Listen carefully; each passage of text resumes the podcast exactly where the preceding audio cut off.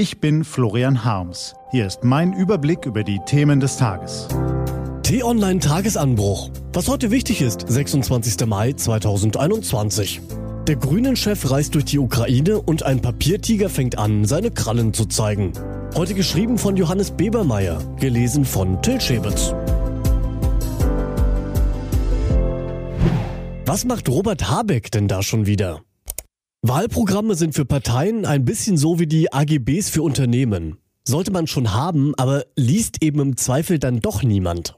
Und die bei den Parteien nicht sonderlich populäre Wahrheit lautet, das ist auch völlig okay so. Verstehen Sie mich nicht falsch, politische Inhalte sind wichtig, wichtiger als die neueste Episode der politischen Operette, die Markus Söder derzeit gerne mit oder besser gesagt gegen Armin Laschet aufführt. Aber politische Inhalte sind eben viel mehr als das, was Parteien im Wahlprogramm schreiben. Manchmal sind sie auch etwas ganz anderes als Programme, wie sich in diesen Tagen mal wieder bei den Grünen und Robert Habeck zeigt. Parteien schreiben Wahlprogramme vor allem, um sich ihrer selbst und damit ihre politischen Ziele zu vergewissern. Aber Ziele allein reichen eben längst nicht aus. Der Weg zum Ziel ist es, wo Politik wirklich spannend wird und sich auszeichnen muss.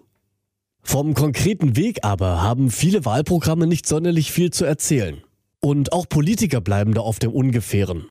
Das führt mitunter zu absurden Situationen. Etwa, dass Politiker Journalisten zwar gerne vorwerfen, sich nicht sonderlich für Inhalte zu interessieren, dieselben Politiker dann aber in Interviews bei konkreten inhaltlichen Fragen selbst oft ungern allzu konkret werden. Über hehre Irgendwann-Ziele zu sprechen, ist eben schöner, als über die Folgen für die Menschen im Hier und Jetzt. Vor allem, wenn die Konsequenzen für einige unangenehm sind.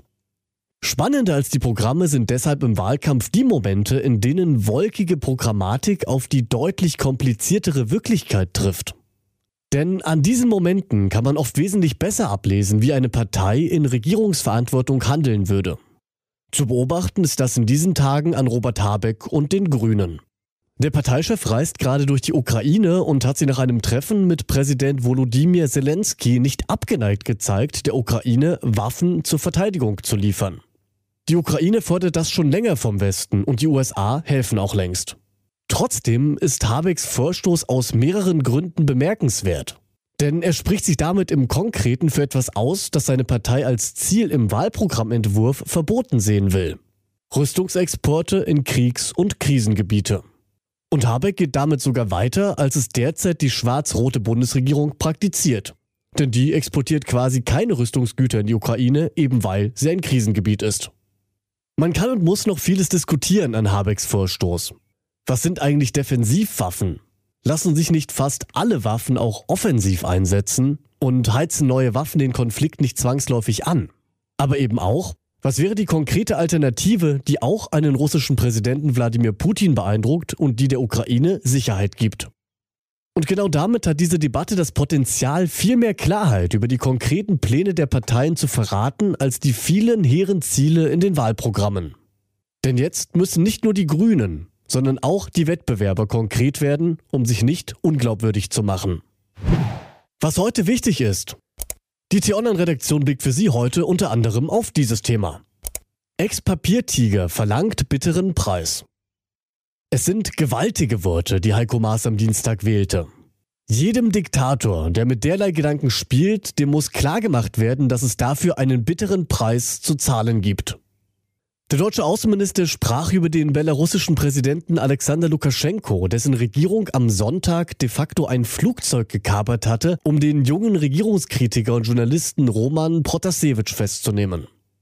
Und tatsächlich haben sich die Staats- und Regierungschefs der EU in ungewohnter Einigkeit auf eine Reaktion verständigt, die durchaus hart klingt.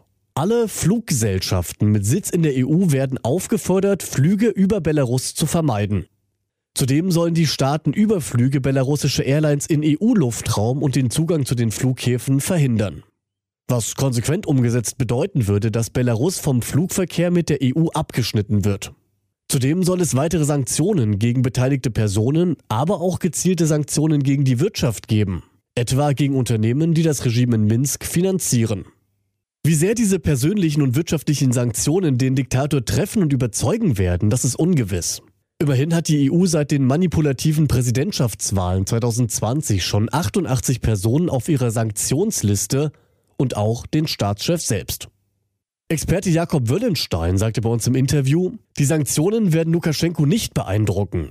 Aber man muss ihm auch klar machen, dass er nicht machen kann, was er will. Die EU darf kein Papiertiger sein. Der Flugstopp ist definitiv mehr als das Mittel eines Papiertigers, zumindest wenn er tatsächlich Realität wird.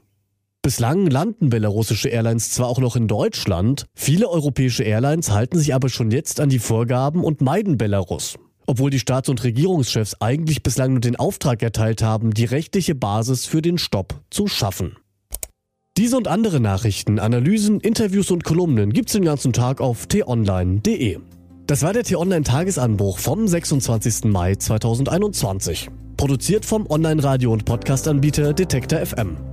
Den Podcast gibt es auch auf Spotify. Einfach nach Tagesanbruch suchen und folgen. Ich wünsche Ihnen einen frohen Tag. Ihr Florian Harms.